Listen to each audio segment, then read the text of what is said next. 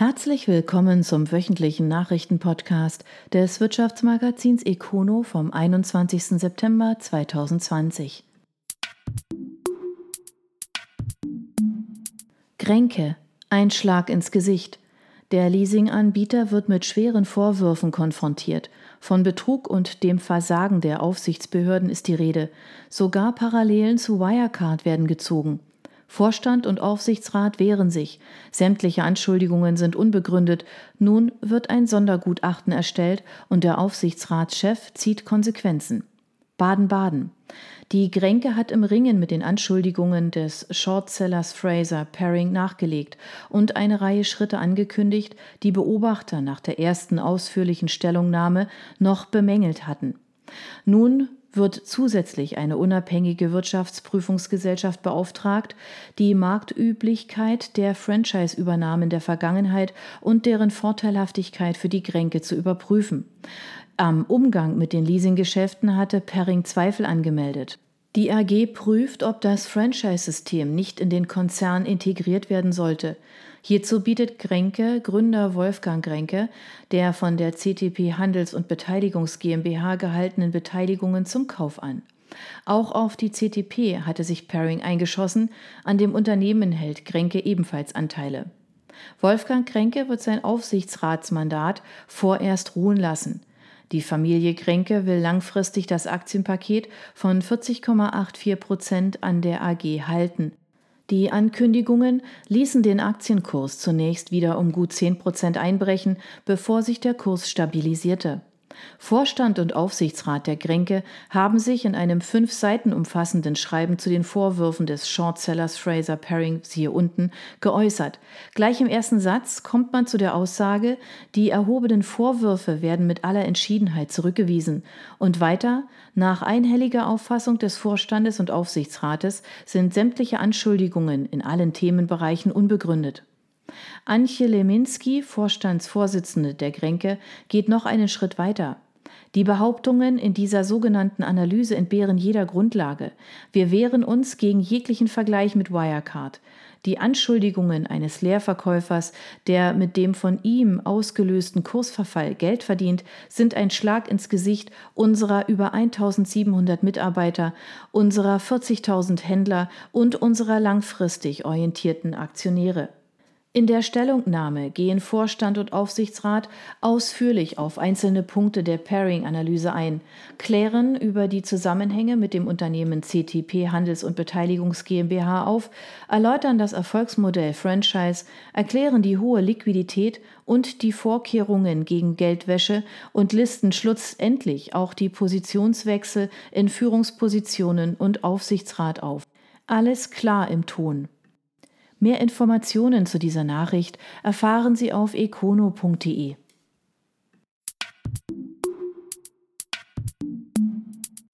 Mark stellt sich neu auf. Der Marketingclub Schwarzwald Bar verliert den prominentesten Kopf und wählt neue Personen in den Vorstand. Plus Menschen der Woche. Villingen-Schwenningen. Es ist das Ende einer Ära. Alexander Doderer hat den Vorstand des Marketingclub Schwarzwald Bar verlassen, um Platz für die nächste Generation zu schaffen. Wer die neuen Köpfe sind und was sich sonst noch an Personalien in den Unternehmen des Landes getan hat, finden Sie bei uns im Dossier Menschen September 2020 auf econo.de.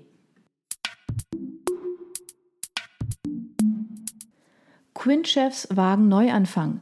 Die vier Ex-Geschäftsführer tauchen in zwei Firmen auf, in unterschiedlichen Rollen. Freiburg. Freiburgs einst renommierteste Werbeagentur ist Geschichte. Ende August hat Quint den Betrieb eingestellt.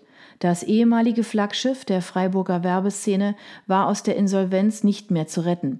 Nun gibt es Neues zu den Hintergründen und den Zukunftsplänen der vier Geschäftsführer.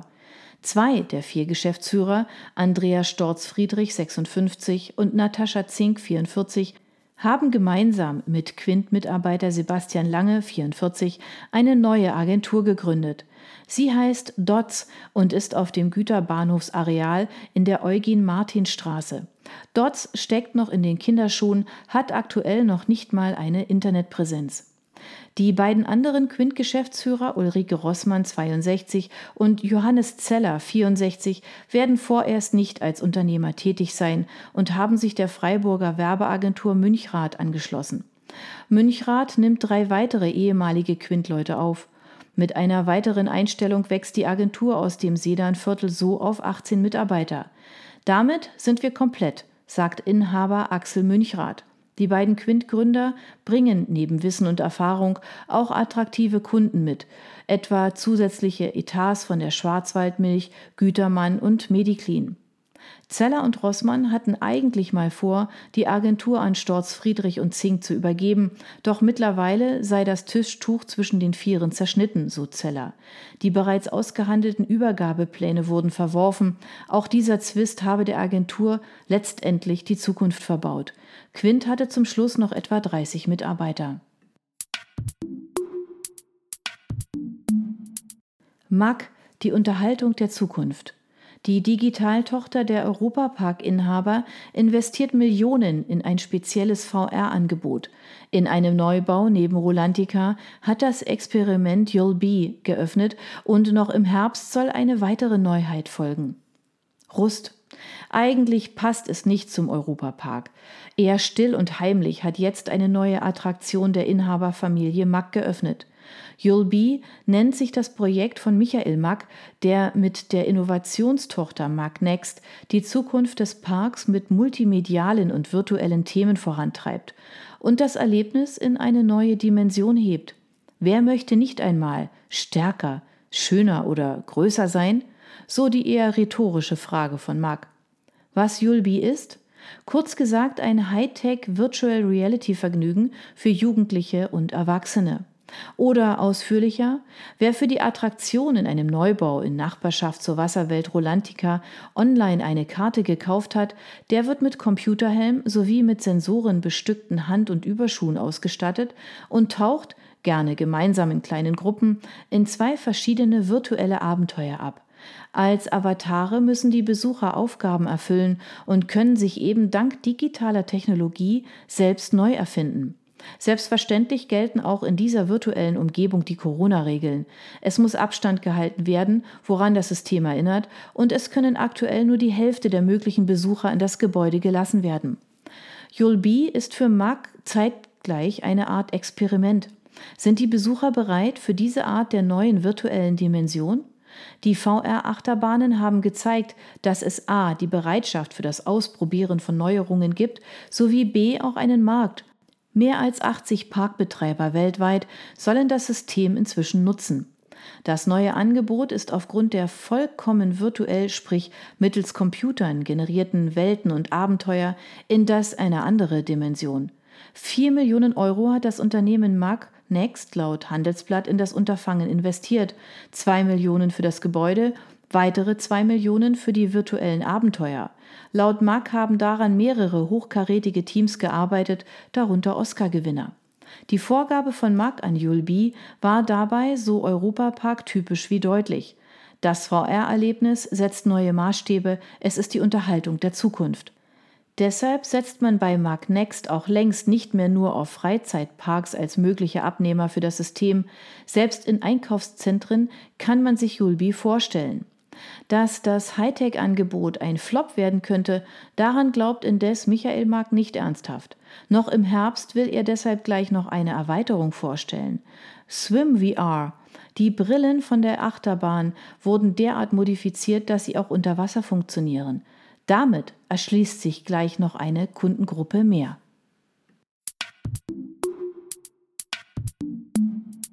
Kommt der Tourismus aus der Krise? Die aktuellen Zahlen aus einer Region in Baden-Württemberg machen Hoffnung. Hinterzarten. Die Corona-Krise dominiert auch die Zwischenbilanz des Tourismus. So ist es auch im Hochschwarzwald. Dabei war die Region äußerst stark ins Jahr 2020 gestartet. Bis Ende Februar zählten die 17 Hochschwarzwaldgemeinden rund 620.000 Übernachtungen, gut 4 Prozent mehr als im gleichen Zeitraum des Vorjahres. Und der legte die Latte hoch. 2019 zählte der Hochschwarzwald erstmals mehr als vier Millionen Übernachtungen. Dann kam der Corona-Ausbruch und damit auch der Einbruch im Hochschwarzwald. So kamen bis zum Ende des ersten Halbjahres nicht mal mehr 400.000 Übernachtungen dazu, 1,08 Millionen waren es schließlich. Gegenüber dem Vorjahr ein Rückgang um mehr als 750.000 oder um knapp 43 Prozent. Bundesweit lag der Rückgang in dieser Zeit sogar bei 47 Prozent. Doch mittlerweile sieht der Hochschwarzwald den Silberstreifen am Horizont. Im August lag die Zahl der Übernachtungsgäste nun erstmals wieder über dem Vorjahreswert. Die Region profitiert offenbar von einem Trend zum Heimaturlaub und hofft, dass sich dieser im restlichen Jahr fortsetzt.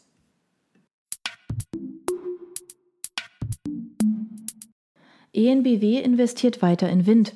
Der badische Stromkonzern vergrößert seinen Anlagenpark in Ostdeutschland. Karlsruhe. Der Stromkonzern ENBW baut sein Windkraftportfolio an Land weiter aus. Mit dem Erwerb bestehender Windkraftanlagen in Sachsen-Anhalt und Brandenburg und dem eigenen Zubau erwartet ENBW für 2020 in Deutschland ein Wachstum von nahezu 90 Megawatt. Um auf diese Werte zu kommen, will ENBW bestehende Anlagen hochrüsten, aber auch neue Windräder in Betrieb nehmen. Zudem hat die ENBW aktuell in Brandenburg einen weiteren Windpark mit 18 Megawatt erworben. Der Ausbau der Onshore-Windkraft ist ein elementarer Bestandteil unserer Unternehmensstrategie, sagt Dirk Güsewell, der bei der ENBW den Ausbau der Windkraft verantwortet. Trotz der unverändert angespannten Marktsituation können wir durch eigene Entwicklung und anorganisches Wachstum unsere Windkraftkapazitäten an Land im laufenden Jahr auf deutlich über 900 Megawatt erhöhen. Um den Windkraftausbau in Deutschland voranzubringen, hat die ENBW sich mit mehr als 50 Partnern zu einer branchenweiten Initiative zusammengeschlossen. Noch immer seien die politischen Voraussetzungen für neue Anlagen in Deutschland nicht optimal, sagt Güsewell. Mit der Kampagne wolle man dem entgegenwirken. Hess AG. Der Prozess steht an. Sieben Jahre nach der spektakulären Pleite beginnt in wenigen Tagen die juristische Aufarbeitung. Eine der Schlüsselfiguren muss nicht erscheinen. Villingen-Schwenningen, Mannheim. Bereits am 7. Oktober soll der Strafprozess im Bilanzskandal des damaligen Leuchtenherstellers Hess beginnen. Das bestätigte das Landgericht Mannheim. Angeklagt werden der frühere geschäftsführende Vorstand Christoph Hess, der damalige Finanzvorstand Peter Ziegler und ein leitender Angestellter. Die Vorwürfe lauten unter anderem auf Bilanzmanipulation, umfangreiche Verstöße gegen das Aktienrecht sowie weitere Wirtschaftsstraftaten. Der Prozess ist auf zunächst 36 Verhandlungstage bis Ende März 2021 terminiert. Damit hat die Kammer die gut 100 Seiten umfassende Anklageschrift der Staatsanwaltschaft fast unverändert zum Prozess zugelassen. Fünf Jahre nachdem das Schriftstück aufgesetzt wurde. Der lange Zeitraum sorgte immer wieder für Unmutsäußerungen. So geißelte der Insolvenzverwalter Volker Grub die Verzögerungen mit Blick auf die kleinen beteiligten Handwerker, die sich erheblich früher verantworten mussten. Es ist das große Versagen unseres Rechtsstaates, dass die Justiz auf allen Ebenen nicht richtig ausgestattet wird. Für Beobachter birgt die Liste der Angeklagten Überraschungen. So muss sich eine Geschäftsfrau aus der Schweiz nicht verantworten, die als Chefin mehrerer dubioser Firmen aus dem Netzwerk fungierte. Ihr Verfahren war im August gegen Zahlung einer Geldstrafe eingestellt worden. Auch Seniorchef Jürgen G. Hess muss nicht erscheinen, obschon er vielen als treibende Kraft hinter den Machenschaften galt. Auch er kommt mit einer Geldzahlung davon, eventuell auch wegen seines angeschlagenen Gesundheitszustandes. Die damalige Hess galt lange Jahre als eines der schillerndsten und innovativsten Unternehmen der Lichtbranche. Nach dem Börsengang im Oktober 2012 schlitterte die AG nur drei Monate später in die Insolvenz und es flog ein weit verzweigtes Geflecht an Schattenfirmen auf. Sie finden auf econo.de die gebündelte Berichterstattung dazu. Der Schaden lag bei mehr als 100 Millionen Euro. Die Pleite war einer der spektakulärsten Wirtschaftskrimis im Land. Die heutige Hess Licht und Form ist aus der Insolvenz hervorgegangen und arbeitet heute vollkommen unabhängig von den damaligen Akteuren. Modemarke Pimki steckt in der Krise. Deutsche Läden im Schutzschirmverfahren, stationärer Handel im Umbruch. Willstedt. Die französische Modemarke Pimki schickt ihre deutschen Läden in die Insolvenz. Framot, die Betreibergesellschaft von 75 deutschen Pimki-Filialen, hat ein Schutzschirmverfahren beantragt. Sitz der Gesellschaft ist im badischen Willstedt. 350 Mitarbeiter sind betroffen. Dass der stationäre Modehandel in Corona tief in die Krise rutscht, ist kein Einzelfall. In einem Schutzschirmverfahren darf die Krisenfirma selbst weiter die Geschäfte führen. Framot will die Gelegenheit nun nutzen, um das Geschäft umzukrempeln. Schon länger leidet die als besonders günstig geltende Modemarke Pimki darunter, dass vor allem junge Kunden im Internet bestellen. Vor einigen Jahren hatte Pimki die Zahl seiner Läden bereits deutlich reduziert und viele Standorte geschlossen. In Südbaden gibt es noch Geschäfte in Freiburg, Offenburg und Villingen-Schwenningen. Ob alle erhalten bleiben, ist unklar. 2019 hat Framut in Deutschland nach eigenen Angaben mit 350 Mitarbeitern einen Umsatz von 50 Millionen Euro eingespielt. Vor drei Jahren waren es noch doppelt so viele Filialen und rund 650 Mitarbeiter. Unter dem Schutzschirm, der bis zu drei Monate besteht, setzen wir unseren Transformationsprozess weiter um, sagt Framot-Geschäftsführer Patrick von der Linden. Ob und wie viele Läden dabei geschlossen werden, sagt er nicht. Auch in der Willstädter Zentrale könnten Stellen wegfallen. In Willstedt sind auch die Deutschlandzentrale der Modemarken Xanaka und Orsay, die wie Pimki der französischen Unternehmerfamilie Moulier gehören. Xanaka und Orsay sind von der Insolvenz jedoch nicht betroffen. Pimki ist nicht die erste Insolvenz im stationären Modehandel im Zuge der Corona-Krise. Bereits Ende März schickte der Modekonzern Esprit seine deutsche Tochter in das Schutzschirmverfahren. Esprit will in Deutschland 1000 Stellen streichen und jede zweite Filiale schließen. Der Warenhauskonzern Galeria Kaufhof folgte ebenfalls im März und kündigte die Schließung von 62 seiner 172 Standorte an. Mittlerweile gibt es teilweise lokale Initiativen zur Rettung einzelner Standorte. Andere Modemarken mit Zahlungsproblemen sind etwa Appelrad Küpper, Hallhuber, Picard und Jeans Kaltenbach. Die Tom Taylor Holding aus Hamburg hat die Corona-Krise genutzt, um ihre kriselnde Marke Bonita von der profitablen Hauptmarke abzukoppeln. Der chinesische Fosun-Konzern, dem die Holding mehrheitlich gehört, hat Tom Taylor nun komplett übernommen. Was aus Bonita wird, ist noch offen. Das waren die Nachrichten des Wirtschaftsmagazins Econo. Ihnen gefällt unser Podcast? Dann abonnieren Sie ihn doch ganz einfach. Sie werden dann automatisch auf die neueste Folge hingewiesen, sobald sie online verfügbar ist. Sie finden uns auf Spotify, iTunes, Deezer, Enker FM und vielen anderen Plattformen unter Econo, der Nachrichtenpodcast. Sie möchten mehr zu Personalien, Events oder verschiedenen innovativen Themenschwerpunkten erfahren? Dann schauen Sie doch bei uns auf econo.de vorbei. Wir freuen uns auf Sie.